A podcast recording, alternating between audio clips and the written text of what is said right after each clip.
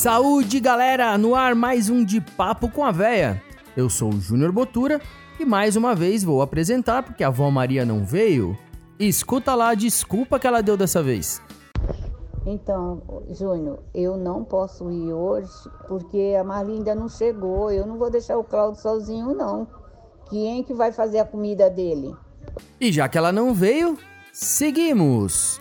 No papo de hoje eu conversei com o Fred Ming. Eu tava tentando aqui gravar o resumo da conversa, mas o Fred, ele é tão figura e o papo foi tão divertido que não vale a pena dar spoiler antes, ou tanto spoiler. Mas eu vou falar que ele citou Guimarães Rosa, ele citou Machado de Assis e ele contou a história de uma galinha, que é muito divertido. É claro que ele vai falar sobre cerveja também, ele vai falar sobre a Diadorim, a cerveja sem glúten e como a Capitu começou, mas o papo é divertidíssimo. Ele contou várias histórias familiares familiares, contou histórias dele, histórias da faculdade, do primeiro trabalho, enfim. O papo foi muito divertido e muito bacana. Espero que vocês gostem. E não esqueça de seguir a gente, Cerveja a Voz, tanto no Instagram quanto no Facebook. Os episódios agora também estão disponíveis para você escutar direto da nossa plataforma. É só entrar lá no cervejavoz.com e clicar no link de Papo com a Véia.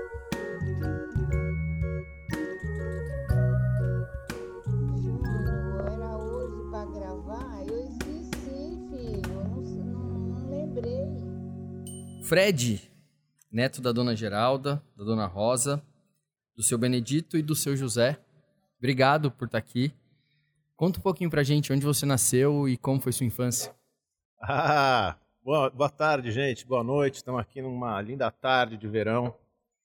Que tive o prazer de vir aqui contar um pouco aqui dessa história que é, às vezes eu lembro, às vezes eu tento não lembrar, mas Será um prazer tentar conectar aqui os pontos. Eu nasci aqui em São Paulo mesmo, vivi aqui sempre, é, toda a minha vida. Do, sempre adoro viajar e conhecer o mundo. Sou uma pessoa muito curiosa, eu acho, por várias, várias profissões e várias, vários assuntos me interessam, né? Tem gente que me chama de oh, Wikipedia Man ou alguma coisa assim por conta da minha curiosidade das coisas. E sempre viver aqui em São Paulo mesmo e um dia resolvi ser desenhista industrial e na verdade fui virar arquiteto. Mas antes disso, a sua infância, que que você, quais são suas memórias da infância? Ah, a infância para mim era uma delícia. Eu nasci ali no Alto da Lapa e aquelas casinhas geminadas e tardes muito gostosas, em que depois da escola a gente se juntava ali, uns 20 pivetes, cara, e, e tinha de tudo, tinha pega-pega de bicicleta, às vezes a gente fazia futebol no, jardim, no quintal, que hoje em dia você visita, você não acredita que nenhum carro entra lá direito, mas a gente conseguia jogar bola lá. E fazia várias coisas e várias experiências. A gente tinha uma turma na rua muito legal ali no Alto de Pinheiros, né? Uma, acho que aqui em São Paulo na zona central mesmo, eu lembro disso, às vezes eu vejo isso acontecendo ali na perto da Pompeia, ali na, na é, Lapa na de Baixo. Na Ipojuca, na Ipojuca a criançada ainda joga Ipojuca, bola. certeza, joga bola na meu, rua, cara. Puxa Harold de pipa, cara, é. cerol, a gente fazia isso, cara, e não tinha muito brinquedo não, a gente brincava era com a gente mesmo, cara. E era uma delícia isso, adorava, fazia bombinha, e fogueira, cara, e experimentava de tudo ali. Era a criatividade não tinha limite. Legal. E cê, você tem, teve contato com seus avós? Tem lembranças de dos avós? Como é que foi isso na sua, na sua Olha, infância? dos meus avós, eu só conheci uma, que era a avó Geralda. Figuraça. As outras morreram muito cedo e eu não tive contato, não conheci. Mas essa avó Geralda que morreu com uns 98 anos, ela valeu por todas, meu. Eu acho que ela tinha uns, no final, uns 20 bisnetos. E, e, e, neto, e eu tive primo pra caramba desse lado aí da, de Minas Gerais, né? Dona Geralda nasceu ali na. Onde o pau nasce torto nunca se endireita. Naquele. Não sei se, se vocês já leram Guimarães Rosa, naquele sertão de Minas, onde bala é um pedacinhozinho de metal, né? E o diabo solto no meio da rua. Que cidade que é? Em Curvelo, Minas Gerais. Numa época bem distante mesmo. Ela nasceu lá em 902. E aí ela veio para São Paulo? Veio para São Paulo muito depois, né? Ela veio para São Paulo quando minha mãe tinha uns 42 anos. Ah, foi. Minha mãe tem uma história, inclusive, muito interessante, que ela. Ela é uma espécie de Silvio Santos, assim, cara. Como assim? Que ela nasceu muito pobre, cara. Ela tinha nove irmãos, inclusive uma que um dia deixaram na casa da minha avó, cara. Lá em Minas não tinha água encanada nem nada, eles tinham o hábito de, de manhã jogar a água da bacia de lavar a mão e o rosto pela janela. E quando ela fez isso, escutou um choro e era. E tinha uma criança lá. E, um, e é realmente um, uma realidade muito diferente, né? A gente não entende isso direito, cara. Uhum. É, quando morria a criancinha, muito jovem, tinha enterro dos anjinhos. Ou quando alguma mãe não conseguia cuidar do filho, era comum as pessoas darem um filhos uns para os outros e as outras pessoas criavam ali.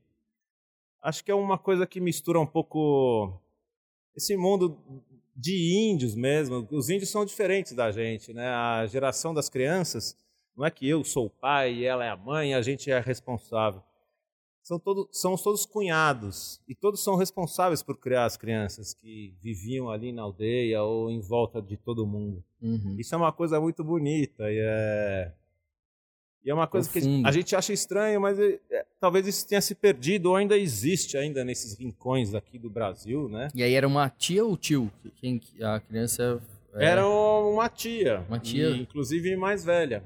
E você perguntou quando que eles vieram para São Paulo. É? Eles vieram mais ou menos em 49, 50, subiram no trem. Meu avô, ele era. É, ele fazia roda de carro de boi. Ele era carpinteiro. Caramba. E de noite ele adorava uma sanfona, né? Que legal, né? e tocava por aí tudo. E épocas de benzedeiro, Bastião das Cobras, que curava de picadura de, de jararaca e benzia escorpião com as suas garrafadas de, de esse, erva esse e era álcool. o Benedito. Esse era o Benedito. Que legal, meu. E aí um dia ele cismou que as filhas precisavam estudar, cara. E resolveram pegar aquele tal do trem que chegou ali por Minas e vieram bater aqui na, na Estação da Luz, em São Paulo, retirantes mesmo, e moraram ali na. Eles chegaram perto da, da Liberdade e arrumaram um porão para morar que eles dividiam com outro cara, o Zé do Quartinho. Era um cara que é mais umas histórias muito interessantes. Na verdade, o Zé do Quartinho era uma alma muito generosa. Vendo aquela família com nove filhos e mais um chegando, sem emprego, né? Ele ajudou eles chegarem, ter mais bem-estar, né? Ajudava as crianças, levava as crianças para tomar um sorvetinho e ajudava a pagar o aluguel no começo. E o, o, incrível que pareça, quem primeiro arrumou o um emprego foi essa filha que a minha avó adotou, né, a Gada. E ela arrumou, trabalhava de empregada doméstica e com salário conseguia bancar todo mundo ali. E, enfim, foi assim a vida foi acontecendo, né? E aí tem muita história e Agora volta na sua mãe, estava contando da sua mãe. É, daí minha mãe chegou e, e, enfim, com sete anos ela trabalhava de babá e estudava também. E, e foi estudando, estudando, e quando ela foi ficando mais velha, aí já tá, na época, não sei como se chamava, o científico, não sei o quê, né? Mudou toda essa história, nem existe mais nem quando a gente estudava. Mas enfim, ela estava acabando para se formar e a avó falou: Agora tá bom, né, filha? Essa história de estudar, essas coisas aí, você já tá ficando até estudiosa demais e tal. Vamos, vamos pra vida, né? Falei assim, não, mãe, eu vou, eu vou querer estudar mais. E ela acabou prestando um concurso, eu não sei direito detalhes, mas na época tinha uns concursos públicos que vocês podiam escolher estudar em qualquer escola aqui de São Paulo. E por esforço e, enfim, milagre, ela ganhou o concurso. E, e foi estudar naquele colégio que a Marta Suplicy estudava, só tinha é, gente rica mesmo, né? E aí ela foi cursar esse colégio, mas é, muito rapidamente ela descobriu que aquele colégio era para pessoas ricas mesmo, que não dava, ela tinha que trabalhar e não conseguia estudar ali.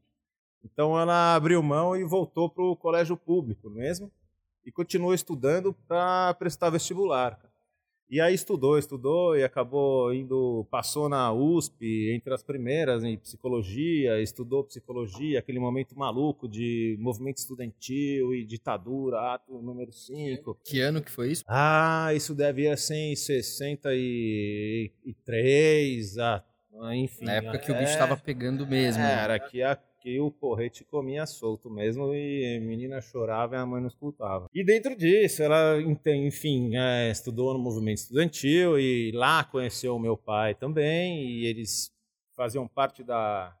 frequentava reuniões da AP, que é a Ação Popular, um desses grupos de estudantes que tentavam é, tinha a ideologia de tentar mudar o mundo. Aquela época era, era, era muito estranha, né? Porque ou você era de direita ou de esquerda. Tinham realmente grandes coisas assim. É, movimentos definidos. Né? Hoje em dia você pode ser de direita, de esquerda, ou. E ninguém mais sabe o que isso significa, né? Mas Exatamente. fala que é, e você não sabe quem que é o que, na verdade, mas naquela época parecia ser a coisa certa e as pessoas tomavam a bandeira mesmo e iam, né? E até o momento que, enfim, é... começou a morrer um monte de amigos delas, e pá, o meu pai também ele trabalhava na Folha de São Paulo e cobriu o movimento estudantil, cansou de pegar estudante ali na FAO, na USP, e meter dentro da, da Kombi da Folha e vazar para a polícia não pegar, né, e bater e tudo, e enfim, foi acontecendo isso, aí começou a morrer muito amigo.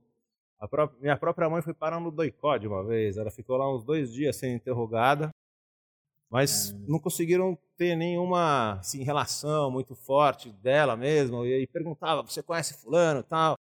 Ah, sim, conheço ela, ela é muito legal, tal, mas enfim, é, eu não gosto dela porque, enfim, ela tem mania de suspirar. Então, contava coisas frivolidades, assim, nunca entrava no que, o, que o, ó, os militares queriam saber e tal. E, enfim, no final, por sorte, ela nunca foi torturada nem nada e acabou sendo liberada e saiu disso, mas é. Estava começando a ter um, um, momento muito difícil. E aí, por sorte, ali. Seu pai, o seu pai fez jornalismo, é isso? Ele era Meu jornalista. pai é jornalista também. Ele, na verdade, ele é cientista social né? Estudou lá na Maria Antônia, participava daqueles arranca-rabo também, o pessoal do Mackenzie jogava bomba, eles protestavam, era uma loucura, né? E aí começou a ter uma perseguição forte e o governo americano começou a chamar pessoas daqui que eram perseguidas para oferecer bolsa para estudar lá nos Estados Unidos. E numa dessas que já estava morrendo todo mundo, não sei o que, eles falaram: Meu, quer saber? Vamos embora, cara. E foram lá em 69, foram embora para os Estados Unidos. Minha mãe acabou lá entrando lá em, em Berkeley estudando ali e estava dentro do na Califórnia e movimento hippie acontecendo e ela começou a estudar a bioenergética que é uma linha de psicologia ligada a Reich né uma evolução uma das linhas de evolução de Reich assim e estudou a bioenergética e estava ali e fez parte daquele momento muito louco e também muito fértil do, do movimento hippie né descobrindo desdobramentos da, da história de Freud e da, da relação que as pessoas tinham com essas, todas essas linhas, né? Jung, Freud, não sei o quê. E a terapia corporal também, que pouco existia. Legal, Aí depois mano. nasceu um primeiro filho. E seu, eles... pai, seu pai foi junto? Ele foi junto, mas eles estudaram em outros lugares. Ele foi para outra universidade lá e eles ficaram lá estudando também. Legal. E aí, mas aí algum irmão nasceu lá ou, ou depois Não, depois ela tava, chegou a ficar grávida do primeiro ali, né? E acabou voltando para cá e todo mundo nasceu aqui no Brasil mesmo. Legal. E, aí, e sobre você, assim, como é que foi sua, sua formação? O que, que, você, que, que você estudou? Então, aí fiz o colégio, tudo, né? Aqui em São Paulo mesmo. Foi um. É colégios muito bons, assim, meus pais puderam pagar isso para mim, colégios particulares. Estudei isso e eu não sabia direito o que ia fazer né, quando eu me formei. Tive a oportunidade até de poder acabar o, o, a, o colégio e em vez de correr para prestar vestibular, eu pude participar do encontro, que era um, um, acampamento internacional que ia acontecer em Buenos Aires. Seriam umas 20 delegações do mundo inteiro de, de crianças de 11 anos, duas meninas e dois meninos. Chama CISV, não sei se alguém já conhece isso. É, até hoje tem. É um... Durante a Segunda Guerra Mundial, uma mulher, uma velha lá nos Estados Unidos, se perguntava, pô, por que, que crianças que nunca viram umas às outras dos países falam que odeiam alemães ou que odeiam não sei o que, eles nem conhecem. A ideia dela era fazer encontros em colégios que tivessem férias, chamavam gente de várias partes do mundo e botar essas pessoas para conversar. Né? Encontro né? de cultura. Ideia. De cultura e de para rasgar preconceito mesmo, cara. É para fazer o. E você foi, é isso? E aí eu fui nesse acampamento que ia em Buenos Aires, mas eu não tinha 11 anos mais, eu tinha 16, né? E eu ia, funcionava, porque tem quatro crianças e um, e um adulto que cuida de cada criança de cada país que vai. E para fazer um meio de campo entre crianças e adultos, tinha um JC, que é Juniors Counselors, né? Que fazia um, um meio de campo entre crianças de 11 anos e adultos, e ele tinha 16 anos. E eu fui um desses. Legal, mano. Aí eu desci com os amigos de Jeep, a gente foi para Buenos Aires num Jeep Lada 4x4. É, demoramos três dias para chegar lá, dormindo numas dunas lá, depois de tubarão. Os amigos, os amigos eram maiores, assim, já dirigiam. É, eles já tinham 18, eu tinha 16, né? Que legal. Fomos em quatro, uma menina e três caras, né? Eles iam para um outro para essa mesma instituição, mas era um, um, outro acampamento que era de gente mais velhas já. Até foi muito louco essa viagem, porque chegou na fronteira do Uruguai, a menina não tinha passaporte, cara. Aí a gente falou: Meu, não acredito que eu trouxe passaporte. Falei assim: Ah, mas eu achei que era aqui, vizinho, né? A RG dá, mas ela não tinha 21 anos. A gente fez uma breve votação: o que, que a gente faz? Ela falou: Não, vamos lá, a gente chaveca o guarda, ele vai me deixar entrar, né? A gente falou: Hum, isso não deve ser muito provável, né? Será que não é melhor a gente esconder ela embaixo das malas e do sleeping e entrar só com três passaportes? Né? e acabamos fazendo isso. A gente fez uma votação, deu 3 a 1 ela queria trocar ideia com o guarda, a gente falou, não, a gente vai te botar no porta-mala. E botamos ela no porta-mala, apresentamos três passaportes e entramos no Uruguai com ela clandestina. Foi fantástico. Que legal. é, enfim, aí dessa eu pude fazer essa viagem, depois da Argentina que acabou esse acampamento, acabei indo para o Chile, conheci as pessoas de lá, fui para o deserto do Atacama, do deserto do Atacama não, da Patagônia. Isso com 16 anos? Sim. Na mesma viagem? Na mesma viagem, ainda conheci o pessoal lá da, da, de Neuquén, que é, um, é a Patagônica, Patagônia Desértica Seca, né, aqui mais para o norte. Fiquei lá no deserto uns dias, depois fui embora, atravessei para o Chile sozinho, conheci a região dos lagos, fui subindo o Chile de mochilão até Peru, Bolívia e depois voltei para o Brasil e enfim, meus amigos já tinham a maioria entrado na faculdade e eu estava aqui. Isso durou quanto tempo? Ah, fiquei uns quatro meses assim vagando. Foi uma viagem transformadora? Né? Foi, totalmente. Foi uma oportunidade com 16 anos que você estava você, sua mala, seu pequeno dinheirinho e vagando por aí, administrando suas coisas e conhecendo gente. Na verdade, eu fui sozinho, mas nunca estive sozinho. Você conhece gente do, do, do Chile, lá em Antofagasta, fiquei na casa de família, de uma gente que eu conheci no ônibus. Outra hora me juntei lá com hippies que ficamos andando pelas praias e fazendo várias baladas fantásticas. E foi mais ou menos isso, né? Aí voltei para cá, fiquei mais um tempo no cursinho, um grande turma de maio para depois entrar, acabei passando no, algumas faculdades no meio do ano, mas meu pai fez questão de que eu estudasse um pouco mais e falou: Poxa, eu não gostaria de, de, de ter que pagar a sua faculdade sempre, né? Tenta estudar mais um pouco e ver se você não entra numa pública. E assim fez. E aí você virou engenheiro? Não, aí eu prestei não? até engenharia no ITA, prestei, é, prestei engenharia no Unicamp. E e a arquitetura na USP e arquitetura também no Mackenzie. Aí eu tinha passado no Mackenzie no meio do ano, mas meu pai falou para não matricular, aí enfim, estudei mais um pouco no final do ano, não passei no Mackenzie, que saiu o primeiro resultado, eu já fiquei aflito, mas aí por graças eu consegui, acabei passando na USP, né? Em arquitetura. Em arquitetura lá na FAO. E você é arquiteto de formação, então? Tenho formação de arquiteto. E, e aí fiz isso, fiz arquitetura e, nossa, uma faculdade muito interessante. Inclusive a FAO, né, ela, a arquitetura na FAO não se extingue em construção civil. Ela tem vários braços, né, que tem desde urbanismo até design industrial e design gráfico e também tem gente que lá sai que nem o Chico Buarque, sai músico, o outro sai fotógrafo, o outro. Enfim, a maioria de lá acaba nem sendo né, arquiteto. Vai ser, é, cervejeiro eu não tinha conhecido muitos ainda não, porque até naquela época não existia, né? É, cervejeiro, essa coisa de cervejeiro era coisa de, do meu bisavô, da época do, dos imigrantes que faziam aqui o, um próprio malte e acabava fazendo a cerveja, mas não, não existia, né, fazer cerveja. Mas aí você dali você saiu cenógrafo, é isso? Você, aí eu saí arquiteto, com trabalhei com construção civil, fiz, desenhei praças na Grécia, é, participei de projetos da, de indústrias aqui no interior, a Valeu, da Flextronics, é, casas de praia, enfim, algumas coisas assim. E nesse mesmo momento em que eu estagiava arquitetura e tudo, acabei entrando num coletivo de arte junto com mais nove amigos que também estudavam arquitetura, a maioria deles, chamava Estúdio Bijari. E lá a gente começou essa história. A internet nem existia, né? Era até a época, da, a época do.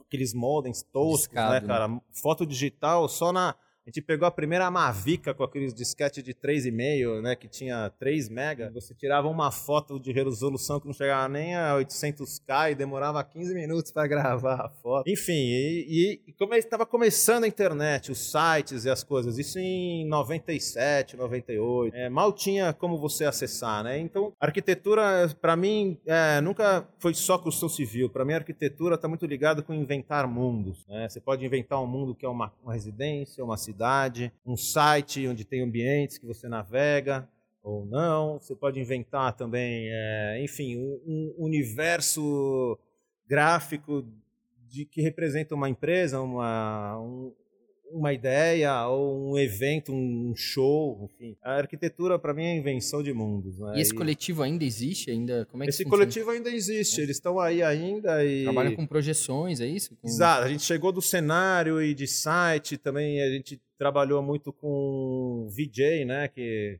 muita gente conhece VJ pela MTV, mas na verdade na MTV eles não são VJs, eles são programadores de videoclipe, apresentadores de videoclipe, né? Porque VJ é quem manipula imagens e faz ao vivo é, o seu banco de imagens junto com imagens coletadas ao vivo, mistura isso e você, você já deve ter visto isso em vários shows, Skull Beats, assim, é, várias é, né? Toda essa cena era a época que a cena eletrônica estava acontecendo. O Bexiga 70 fez na virada cultural ano passado um, uma apresentação que misturava, era, era um músico em cada janela, ali onde é a casa de Francisca agora. Ah, videomap. Então, isso tudo evoluiu e, e basicamente, se for ver, eram pequenos grupos que até hoje estão aí, né? Você tem o Jodelli, tinha.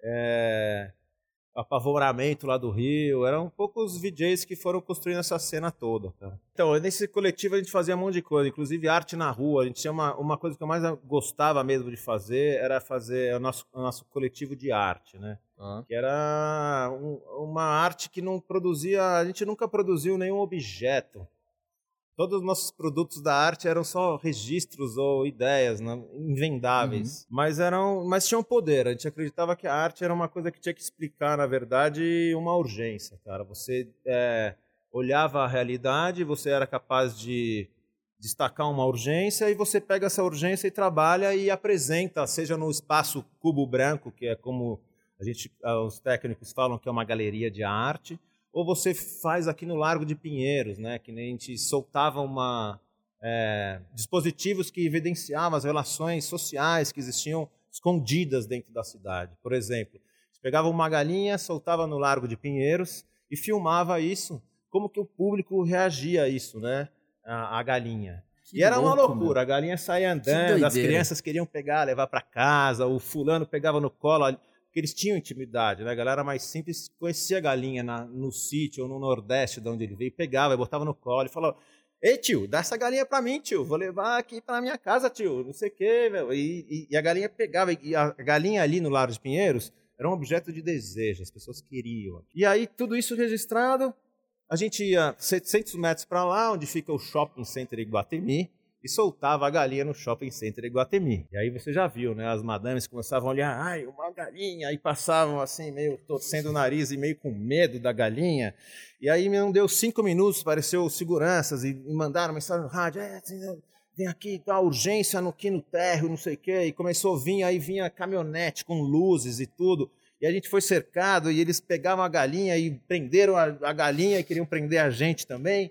E tudo isso a gente filmando e tal. Aí você vê que, na verdade, em lugares muito próximos da mesma cidade, em um lugar a galinha era a solução, né? Da janta, ou então do, de um animal de estimação, e no outro era um puta problema, um caso de polícia, cara, entendeu? Caramba, mano. É, e é essa arte que nos interessava. E com esse tipo de coisa a gente viajou isso tem, né? existe isso? Dá pra assistir Existe, essa... dá pra vocês procurarem Existe, aí no tipo, no coletivo YouTube, assim? Bijari, vocês pegam lá, é a galinha dispositivo. A gente repetiu essa coisa na Bienal Internacional de Havana, que a gente foi também chamado para lá, Cássio, a gente fez várias fazia parte mesmo do circuito de arte, né, internacional. E era essa coisa que eu mais gostava de fazer, mas nunca nos deu dinheiro, né? Como eu disse, a gente não tinha um produto para vender, não era um quadro, um negócio que você botava numa galeria e ganhava grana, né, cara? Uhum.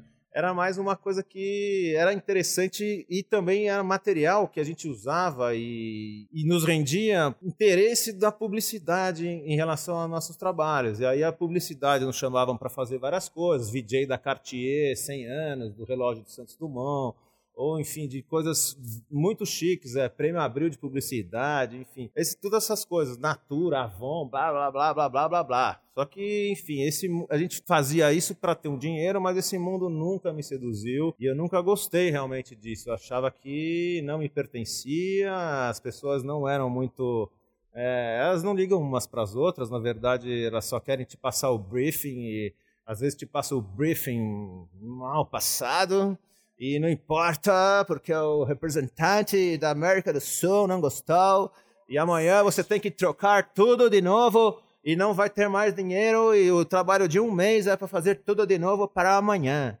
Enfim, essas E aí, coisas... na sua visão, o que? Isso deixava de ser arte e passava a ser uma coisa Isso passa. publicitária? Ou o é problema que é não é deixar de ser arte, ser publicitária, porque apesar de às vezes essa fronteira não ser muito distinta, isso é problema de cada um que está fazendo. O que, que me pegava só que isso não era interessante para mim, não era o que eu gostaria de fazer da minha vida e causava muitos conflitos e até esse grupo de 10 pessoas que era funcionava como uma banda, né? A gente vivia há 10 anos Uhum. junto, começou a se fragmentar e deu muito problema por causa da publicidade, cara. E aí se desfez e, enfim, muitas tretas e tal, e eu abandonei, larguei essa banda e fui passar um ano sabático. Primeiro eu fui viajar com meu pai, demos um rolê lá na Inglaterra, depois ele foi embora mais cedo, fiquei por ali, fui visitar alguns amigos e acabei indo parar em Berlim. E ali a gente foi num squat onde moravam artistas, tinha gente da Mongólia, da Suíça, da Argentina. E aí, visitando esse squat e tal, eu tava ali e visitar uma amiga que quando eu cheguei lá, na verdade, ela falou, cara,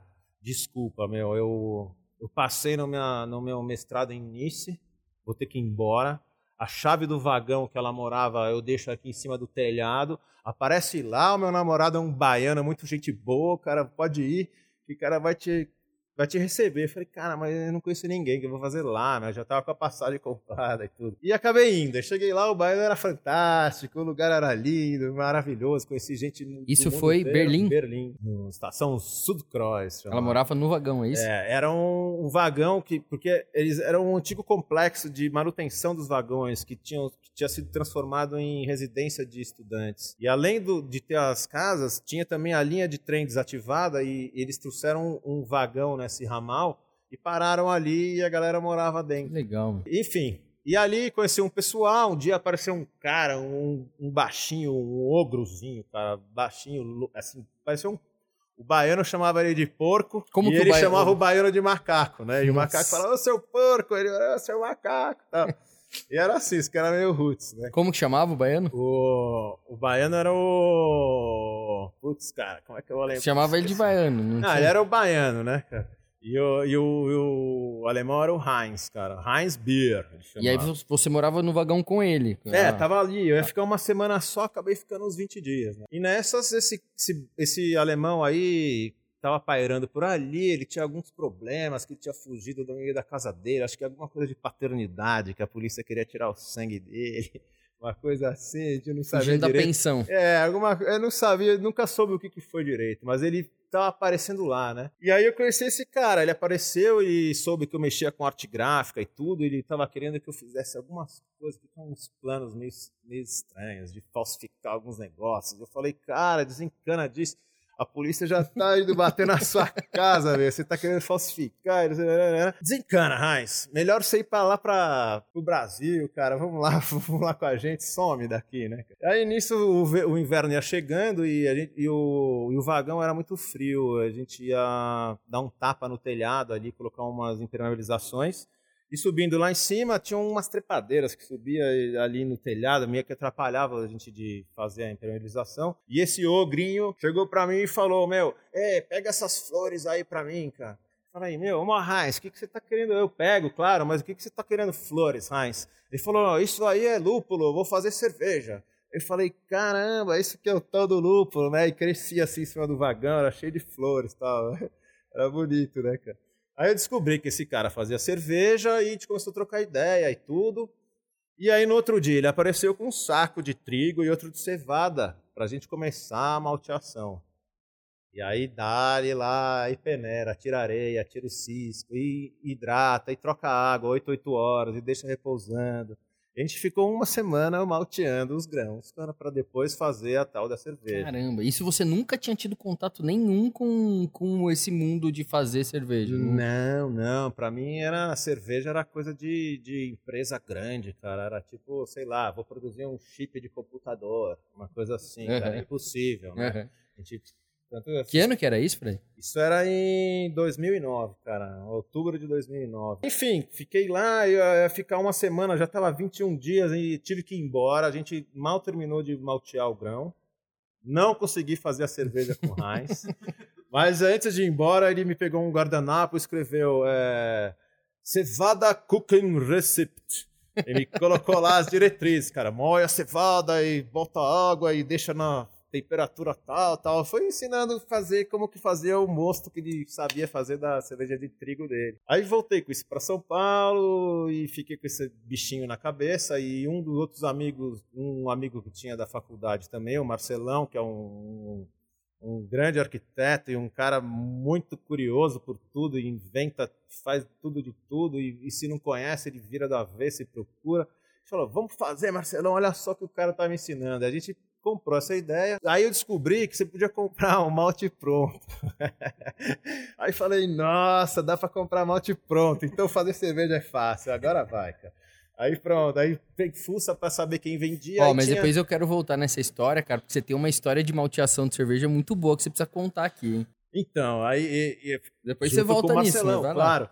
E aí, procurando quem era, o Orlandini que vendia ali, meu, no, no em Campinas, ou então tinha uns caras lá no sul, uma tal de WA e tal. A gente foi no Landini, comprei lá o kitzinho de, dos insumos, né? E um amigo aqui da pizzaria Purpurina, que é o, os Lotufos, eles tinham um equipamento de fazer vinho, umas panelas com fundo falso, que parecia mais uma panela de pizza, uma coisa assim, não era o que a gente usa hoje em dia. E ele emprestou essas panelinhas e a gente foi fazer. E aí foi, fuçou, moeu um malte no liquidificador e, e, no final a panela do cara não funcionava para fazer o lauter, né? A gente teve que pegar a meia calça da mulher dele, cara. E coamos, enfim, tiramos ali uns 18 litros de mosto, botamos para fermentar. E ficou uma delícia a cerveja, cara. Aí começou, a gente deu pra que galera. Que era? era? Mas era, era uma Weiss, cara, Mas era a receita do, do guardanapo lá do, do Heinz, lá do Não do chegava a ser, porque a gente Mas foi inspirada nela, assim. Foi, teve a ver é, com... Ele não chegou a dar, especificar tipos de malte, nem nada, né? Ele só falou... Ele só botou ali, enfim, aí o, o Landini tinha lá um kit, que eu nem sabia o que, que tinha dentro, mas a gente pegou aquilo e fez de acordo com as rampas que o Heinz tinha dado, né? Até hoje em dia eu sei que a rampa que ele deu era para tratar maltes que não eram totalmente né, modificados. Não é esses maltezinhos que a gente encontra aqui. É, a maioria dos cervejeiros aqui nem sabe o que quer fazer malte, né? E nem sabe que, que o mais difícil o maltster já fez. Por isso que nessas receitas americanas que você pega um cooler, bota água quente, joga o malte dentro, fecha, deixa uma hora, abre, coa, sai uma cerveja boa até. Por quê? Porque o maltster já fez tudo e deixou tudo pronto pra gente lá. Quer dizer, ah, quando, quando o malte não é tão bem modificado assim, ou então você não tem todo o controle, você precisa entrar nas rampas mesmo, né? De proteína e de, e de beta-glucan, e aí vai que vai, parada ácida, né? né? Mas aí já estava, enfim, funcionou e nisso a gente resolveu, né? Fazer cerveja, que delícia que ficou. Aí fomos fazer outra e outra, e conheceu a Serva Paulista, que, nossa, um lugar que recebe todo mundo de braço aberto, ninguém ali é, recusa te dar informação, todo mundo te abraça ali e, e, comenta e fala que essa cerveja é uma merda, ou fala que ela é boa mesmo. E acho que nessa hora, para mim, só interessava a verdade, e é assim que a gente foi crescendo e Sim. fazendo as coisas acontecerem e pegar repertório da, da Breja. E, e, você tem ideia, tem algum contato com esse alemão ou nunca mais viu? Como é Cara, que eu nunca mais vi ele, mas por incrível que parível, uma amiga que estava ali andando no meio da rua, encontrou um maluco no meio da rua, abordou ela e falou alguma coisa, e não sei o que, não sei o que lá, aqueles papos meio ela querendo ir embora, mas esse maluco. Aí falou: ah, Brasília, Brasília! Descobriu que era do Brasil. Ela perguntou: Você conhece o Frederico?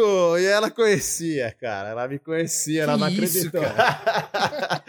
O cara parou uma mulher na rua. Da rua, cara, encontrou a minha amiga que me conhecia. Depois disso, eu nunca mais tive notícia dele, cara. Que louco, cara. Que legal. Não, e aí, assim, você ali na, na serva, como é que veio a, o lance de você, né, de vocês, você e o Marcelo, criarem a marca? Como é que foi isso? Que ano que foi isso? E conta um pouquinho da, de como surgiu a Capitu. Enfim, a gente começou a fazer essas cervejas e eu tinha, eu sempre acho que fui, eu tenho esse ramo artístico de pesquisar, mas eu também tenho um ramo bem científico, né? Acho que as primeiras 10 cervejas que eu fiz foram a mesma sempre. Foi essa tal da Vice. E eu repetia sempre igual para eu entender o que, que a rampa mudava. Porque são tantas variáveis que se você fica trocando de receita, você acaba não sabendo o que, que é o que ali dentro, né? Uhum. Eu sempre fazia as mesmas iguais e a cerveja foi ficando cada vez mais gostosa. E, e aí a gente participava dos concursos, cara. A gente ganhou lá o Paulistinha com uma IPA uma vez e nem, ninguém nem sabia o que era IPA na época, eu acho, cara. É, enfim, fomos fazendo as cervejas e tal, e aí veio aquele sonho, não, vamos fazer a nossa marca e tudo, e, e como que vai chamar. Aí nessa época a gente falou, é, bom, acho que para mim cerveja é muito feminina, né? Cerveja é uma coisa feminina, alma feminina.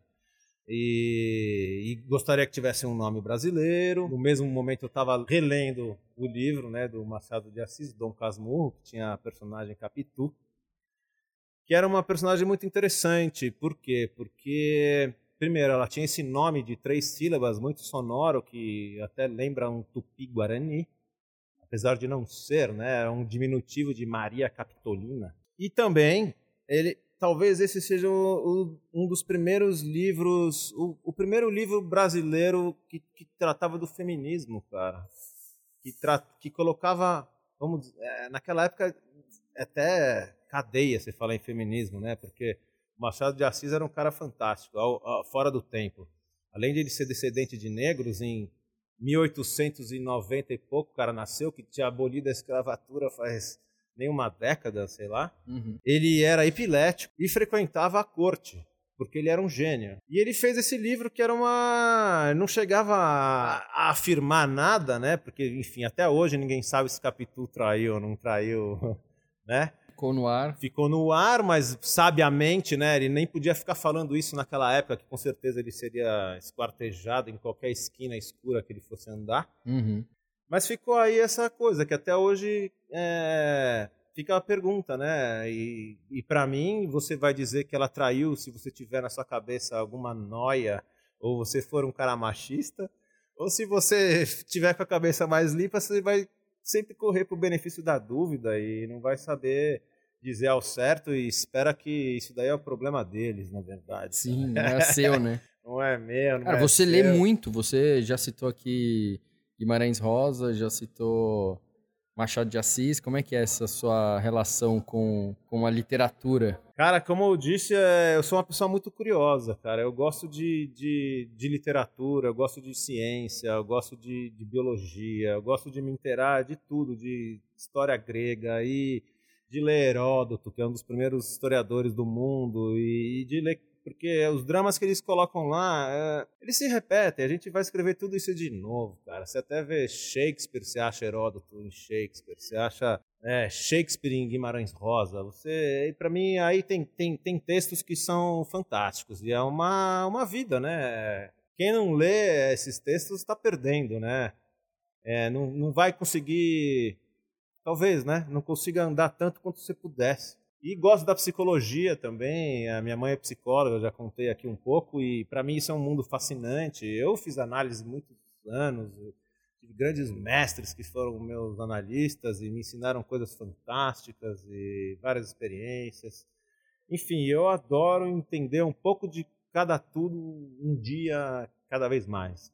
E e sou um curioso e vou pesquisando essas coisas. Só voltando um pouquinho, então, que ano que vocês lançaram a marca? A em Capitu? 2010 a gente já tinha a Capitu, mas era aquele esquema caseirão, né? E a gente ficou uns cinco anos assim até o momento que a gente conseguiu. Aí, é, aí foi depois, assim, um ano depois que chegou a, a Júpiter e tava, a gente já estava até antes da Dogma e todo aquele, aquele pessoal que hoje em dia a gente sabe que são os ciganos que realmente ainda existem e que eram das antigas a gente estava junto naquela história. A gente era da serva também, e fazia encontros, e fazia breja juntos. Fizemos breja no sítio lá, na Interlagos, na casa do Marcelão também. Enfim, é, e fomos fazendo isso, e eu e Marcelão fomos tentando lançar cerveja. Tivemos alguns percalços, né? A gente ia fazer uma época naquela cerveja lá do, na Zona Sul, lá, a Madalena. Os caras uma cozinhada na gente um ano para depois, uma semana antes de braçar, eles falaram que não ia ter mais, nem explicaram por quê. Perdemos um grande tempo nisso e nesse já tava as, as marcas já estavam decolando. Aí o Vitor Marinho falou: "Não, fica tranquilo, cara, vou resolver o esquema para vocês". E apresentou a Luísa ali na dádiva e e a gente falou, meu, vamos fazer. Em 15 dias a gente evoluiu, o Kit não conseguiu evoluir um ano lá na outra cervejaria e lançou a Capitu no final, dia 15 de novembro de 2015, não, 2014. E assim foi, com nota fiscal e tudo isso daí, começou a Capitu. Com todo, com todo o pacote. Sim. E você chegou a lançar a Vaisa, que você tanto fez? Ou como é que não, não, a gente não chegou a lançar a Vaisa. É, a, gente, a gente lançou primeiro uma uma, cerveja que eu acho que é uma das que eu mais gosto que eu já fiz hoje em dia, que era a Tilted Barn chamava Celeiro Virado, que era realmente. A gente tem essa pegada, né? De inventar umas coisas que. Pra mim interessa inventar coisas. Celeiro Virado era uma proposta muito diferente, assim, porque no, ela nasceu de uma rapa de tudo que eu tinha um dia que eu fui fazer uma cerveja que eu nem, nem tinha preparado os ingredientes. Eu falei, o que, que eu vou fazer com isso? E aí resolvi usar um pouco de malte turfado com cevada crua que tinha cheiro do celeiro, né? De, de couro de cavalo e esses elementos mais roots mesmo e fazer uma breja assim, que ia chamar o celeiro virado. E era uma base inglesa, né, fermentada na levedura inglesa com lúpulos cítricos americanos e essa pegada mais é, fenólica que dava a turfa e o cheiro do, da cevada crua mesmo, que tem essa pegada bem de celeiro. Quem já entrou num celeiro de grãos sabe do que eu estou falando, né? Não sei, hoje em dia poucas pessoas foram, tiveram oportunidade de nadar em grãos ou a minha avó lá em Paulina tinha um celeiro inclusive de arroz, cara. A gente nadava no arroz, e tinha palha. Esses cheiros sempre me interessaram muito. Eu resolvi fazer essa cerveja.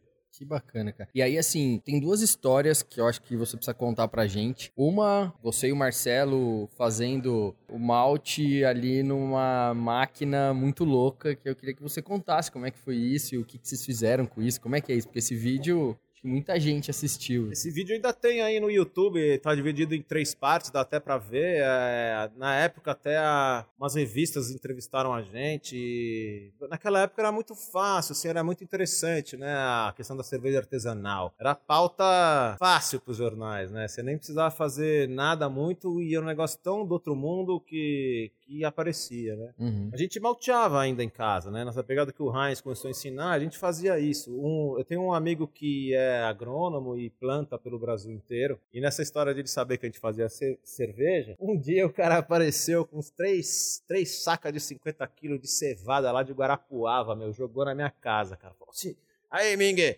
aqui, cevada pra vocês, cara. Eu falei, nossa, cara, uau, né? que, que eu vou fazer que com que eu vou fazer isso, né, cara? Você? Não tá nem malteado, nem nada, né, cara? Aí uma rapa dessa virou acelero virada, a Tilted Bar, né? E outra a gente malteava ainda. Inclusive, teve um, um dos campeonatos da serva que tinha a, tinha que fazer uma Ultimate Stout, Campeonato Paulista. E naquela época não tinha Malt Brown aqui. Você não conseguia encontrar. E a gente fez o Malt Brown, né? Nosso Malt Brown, né? 80 Love Bounds e fizemos em casa. Mas já naquele processo da máquina ou foi fizemos assim? no processo da... A gente já é? tinha máquina nessa época.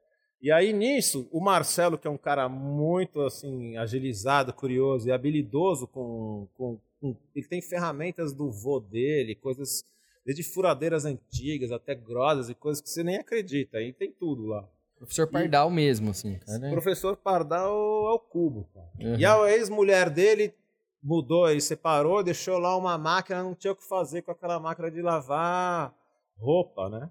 Era uma com cilindro horizontal, porta assim, porta de frente, tipo aquelas do pica-pau que abre. Uhum. E a gente falou, cara, por que não? Vamos fazer isso aqui. Aí depenou a máquina inteira, tirou tudo, só sobrou o mesmo cilindro de inox, né? Que tinha até uma, uma gramatura de buracos ok para a gente fazer. E a gente colocou outras polias, reduziu a velocidade e colocou, fez uma caixa de, de resistências com fluxo de ar forçado que entrava nas resistências e assoprava embaixo desse tambor giratório, que era capaz tanto de esquentar o, o malte quanto e, e, e, antes de entrar no tambor, esse, esse ar quente poderia ou não passar num poço de água que umedeceria, né? Tinham controle, sensores de umidade também, temperatura, umidade, e você poderia controlar todo o processo de malteação. Cara, é sensacional isso. Quem não assistiu esse vídeo, vale muito a pena. Como é que, pra achar esse vídeo, o que, que é? Tem um canal ah, procura vocês? Malteadora Capitu lá no YouTube que você vai encontrar. Legal. Vale muito a pena, assim, cara. O negócio é, é é meio chocante, assim, quando você assiste. Você fala, cara, o que os caras fizeram, cara, sensacional. É, e funciona muito bem essa coisa. Ela funciona até para torrar, torrar, café, fazer outras coisas. Vocês usam ainda? Tem a máquina? Tem, a máquina. A gente usa pouco, porque, na verdade, é, ela, ela é ótima para cervejeiros caseiros, porque ela consegue fazer 5 kg de malte, te demora uns 15 dias para você fazer isso. Entendi. E ainda tem um outro módulo, que, que é um módulo que refrigera, porque na, no começo da malteação você precisa germinar ele a frio. Então tem um módulo na frente que você encaixa com. Não tem compressor, é feito com, com células Petier, que não sei se todo mundo sabe, mas é aqueles bebedores de água que você encontra por aí que gela a água, não é com compressor que nem geladeira, é um. um é um um sistema de, de, de, de resistências e condutores que de um lado esquenta, outro lado gela, e assim você consegue.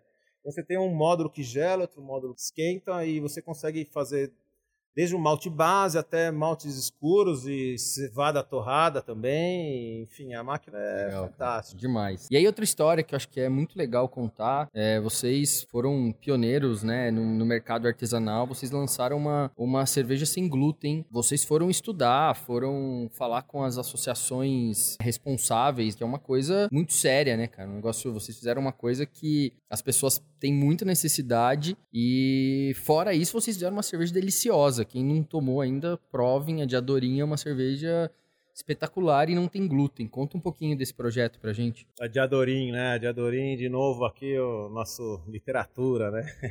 Esse projeto sem glúten foi uma coisa que a vida me trouxe. Por quê? É, a gente fazia cervejas e não era a minha avó que já tinha morrido, mas a minha mãe sempre tomava um pouquinho, acompanhava o trabalho. Mas ela começou a ficar com artrite reumatoide e algumas outras é, doenças autoimunes. Ela não é especificamente celíaca, mas que pelo quadro dela começaram a receitar ela não consumir glúten mais. Isso era um problema para ela, né? Ela gostava de acompanhar a gente. Mas enfim, isso fazer o quê, né? E continuamos a vida. Aí um belo dia, até naquela época daquele concurso da Serva Paulista que a gente ganhou, acho que foi em, em 2009 ou 2012, eu acho. Eu gravei algumas entrevistas e, por acaso, teve, tem uma mulher que chama Ellen Coutinho que ela me ligou e falou: Cara, eu, eu vi que você faz cerveja que nem eu faço os meus pães. E ela era uma mãe celíaca e psicóloga. Tinha um filho que foi diagnosticado celíaco com 12 anos. E ela começou a ter muitos problemas por causa disso. Por quê? Porque o filho ia na festa dos amigos e não podia comer a pizza. Ele ia no churrasco, ele tinha que levar a merenda dele. E ele ficou deprimido, porque não conseguia mesmo participar da vida normal, cara. E, enfim, celíaco é um negócio que muita gente nem sabia o que era e tudo, né? Até hoje nem sabe. Tem gente que acha que é glúten é tipo um, um ácaro que vem, né? enfim. E ela começou a desenvolver uma linha de pães, cara, e de, e de outras coisas sem glúten. E ela desenvolveu isso com tanta primazia que até foi desenvolver lá no Rio de Janeiro, tem uma, uma padaria lá que chama Talho Capixaba, ela desenvolveu toda a linha sem glúten deles, cara, de, de várias coisas. E é uma linha premiada até internacionalmente. Assim, ela é fera em fazer misturas para pães e tudo. E ela falou, cara, eu, vocês fazem cerveja que nem eu faço a minha, meus pães, né? Você pensa na arte, você pensa na, na questão dos sabores, da história e de trazer coisas novas. Então, quero um desafio com você de fazer essa cerveja e começa a pesquisar. E aí no Brasil não tinha nenhuma diretriz, né? O Codex Alimentar aqui, ele não trata bebida fermentada, ele só trata em alimentos sólidos e tudo. E aí tem a Celbra, que é a Associação dos Celíacos do Brasil, que estavam tentando rotular e lutaram muito para mudar o rótulo, né? Muitos cervejeiros falaram, oh, essa história de falar de alergenos e tudo enfim, é um saco ter que escrever isso, mas na verdade isso é uma conquista muito importante para quem tem esses problemas, porque Sim. realmente é a vida dessas pessoas é muito complicada, cara.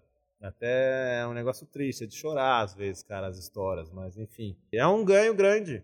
E a gente resolveu pesquisar essa cerveja, né? E fazer uma cerveja bem gostosa e seguro, com segurança alimentar, né? Acho que segurança alimentar, ainda mais na, no tempo que a gente está vivendo aí, com essas histórias de contaminações e tal, e mortes, é uma coisa que é muito importante mesmo. A gente acredita nisso e gasta muito dinheiro para fazer exames e acompanhar todo o processo. Conta um pouco pra gente, ela, ela é uma cerveja que ela só pode. É, não sei se é uma regra ou enfim, mas ela, vocês só vendem ela em garrafa, correto? Isso, é, é, é uma questão muito séria mesmo, né? É, tem, tem níveis de, de celíacos, não só os intolerantes ou alguém que tem alguma resposta imunológica, mas tem celíacos que são severamente sensibilizados por isso, né?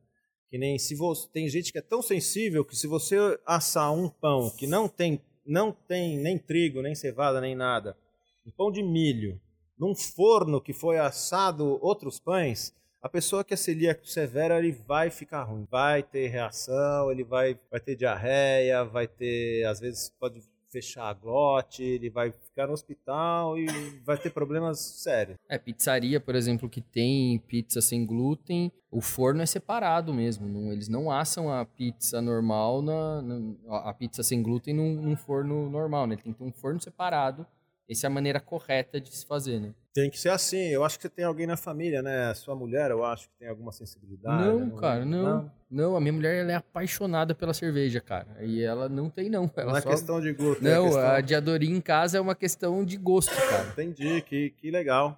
Ela gosta mas, mesmo, né? Mas a verdade é essa mesmo. Realmente é isso. É, é muito sensível, né?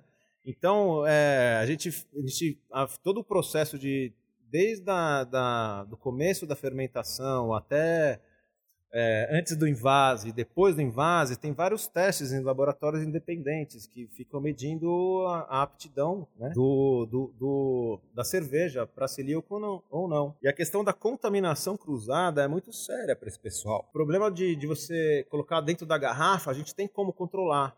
Mas se você coloca em barris, esses barris eles são lavados em lavadoras que, que que nem sempre que mexe com um monte de barris e a soda vai e fica girando em looping lá dentro. Então você tem glúten incrustado nos, nos canais e nos cantinhos e tudo. Poderia usar barris de PET, né? Vamos dizer, é, estéreis, né? E não ter usado antes. Mas ainda tem o problema do, do cara que não, não tá ligado, ele chega numa choperia e pluga esse barril com a mesma linha e com a mesma serpentina da chopeira contaminada ao barril lá. E aí, enfim, não dá para você vender a, essa daí com isso, porque é, um, é uma questão de consideração com, com o seu público que Muito legal. tem que saber, né? E tem que, tem que confiar que aquilo ali é um, um, um troço que não vai acabar com o fim de semana dela. Sim. Fred, uma coisa que te incomoda no mercado cervejeiro? Uma coisa que me incomoda eu acho que é que depois de ter pesquisado, ido atrás da grande cerveja, da melhor cerveja que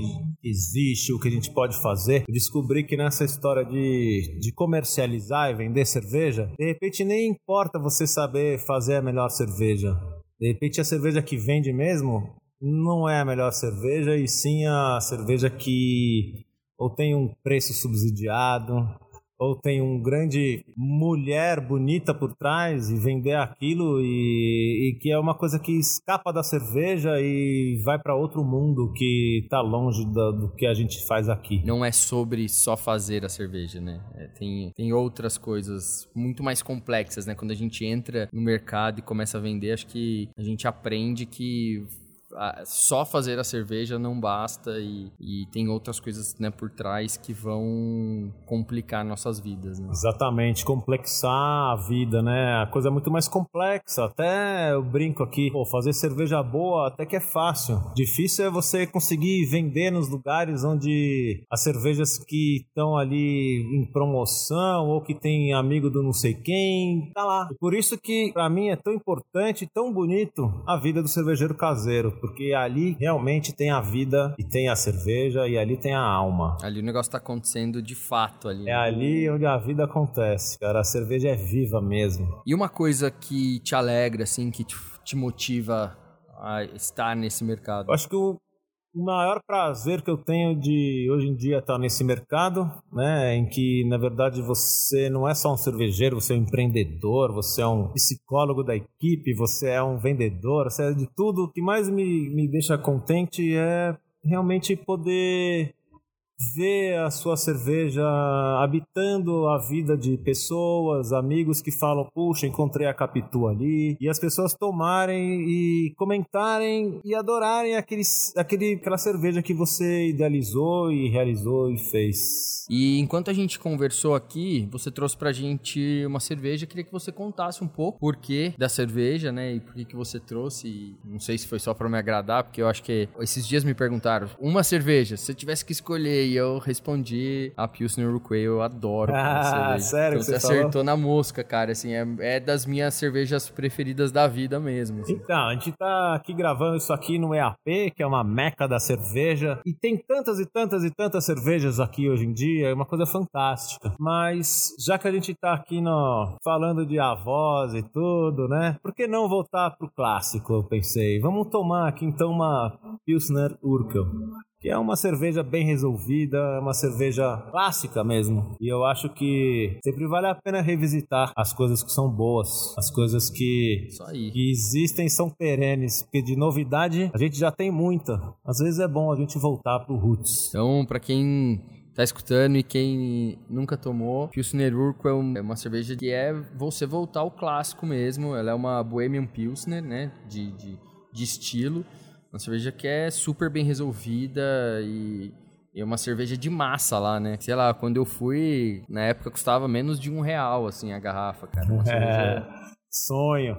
E não tem off flavors, é uma base limpa, é, você sente realmente a pressão do lúpulo sem, sem exagero, porque ela te deixa ver o malte, ela te deixa ver as outras coisas. É uma linda receita. Cara, muito legal. Foi um prazer estar conversando com você. Obrigado por você aceitar. Você Aceitar é um cara. nada, Júnior. Muito bom. Você é um cara é, realmente especial. É, e é muito legal ter você no nosso meio, cara. Porque realmente você é uma pessoa muito especial. Obrigado mesmo por você ter topado esse papo. E é isso. Pô, Júnior, é um prazer estar aqui, cara. A gente tudo é família. Para mim, é... para mim, se se não tivesse todas essas cervejarias que a gente encontra nos eventos e com quem eu cresci, evoluí, se não existissem, para mim ia ser uma coisa plana, uma coisa sem graça, cara. Porque o mundo cervejeiro, antes de existir nós artesanais, era uma coisa sem graça, cara. Era um tal de vender bunda de mulher e nada de cerveja boa. E era essa questão da água de agudos e água não sei do que, e a gente não, nunca entrava no que realmente importava. Cara. Hoje em dia, graças a Deus, a gente tem aqui, e graças aos nossos esforços e todos esses exércitos de sommeliers de, e obrigado também para esses americanos que foram o povo que, que abriram as informações. Eu acho que todo mundo aqui no Brasil aprendeu a fazer cerveja nessa nova geração via Estados Unidos, não via Alemanha, Europa, porque os alemães, os belgas, não sei o quê, não querem abrir os ingleses, não querem abrir o segredo. Dizem, não, minha família tem esse segredo há mil anos, não posso dizer nada. E é o contrário, os americanos não. A parte deles falar, vamos pro pau, tirando, cara. Peraí, tirando o Heinz que abriu o segredo e te deu o papelzinho pra você voltar. Verdade, o Heinz ele era... defender o... Ele era, mas ele era um cervejeiro caseiro. Ele já Legal. tinha o homebrew na alma, Sim, né? sim. Ele não fazia cerveja para vender. Eu achava que ele tinha uma guilda de conhecimento, que era um negócio que ele ia, ele ia controlar aquilo ali. Quando eu falei que eu fazia cerveja em casa, na- pelas primeiras vezes, meu amigo falava: Ah, tá bom, o Ming tá fazendo cerveja em casa. Então eu tô fazendo bomba atômica na minha garagem. O pessoal achava que era um negócio do outro mundo, né? Assim, mas na verdade, assim, é tecnológico, é coisa séria, mas vamos falar, né? Faz 10 mil anos que a gente faz cerveja. Não é coisa dessa grande multinacional aí fazer cerveja, né? Nossos bisavôs já fizeram. Inclusive na serva a gente Sim. fez ali um braçagem dupla, a gente fez a Immigrant Home Ale, que era uma cerveja que a gente malteava os grãos, todos do jeito que os nossos bisavós faziam, falando em avós aqui, né?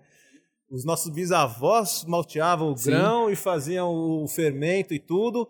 E, e, e a gente tentou recriar essa receita aqui no EAP, fazendo essa receita junto com a serva, né? E foi uma experiência muito interessante, cara. O rótulo do Nani, né? O, o Nani É, fez o. Nani fez também esse rótulo. A gente pode buscar aí que vai ter. Tem até bolacha de chopp, tem as bolachinhas e tudo. A gente ainda vai resgatar essas aí. Ó, muito legal. Deixa pra gente aí, pra quem quiser saber mais sobre você, sobre a Capitu, qual que é a rede social que vocês usam, que vocês respondem às A gente pessoas. tá na Cerveja Capitu, tudo junto, tanto no Instagram quanto no Facebook, vocês encontram a gente lá. Ou no nosso site, né? www.cervejacapitu.com.br. Beleza. Valeu, gente. Mais uma vez, Saúde. obrigado, Fred. Valeu. Boas cervejas pra nós.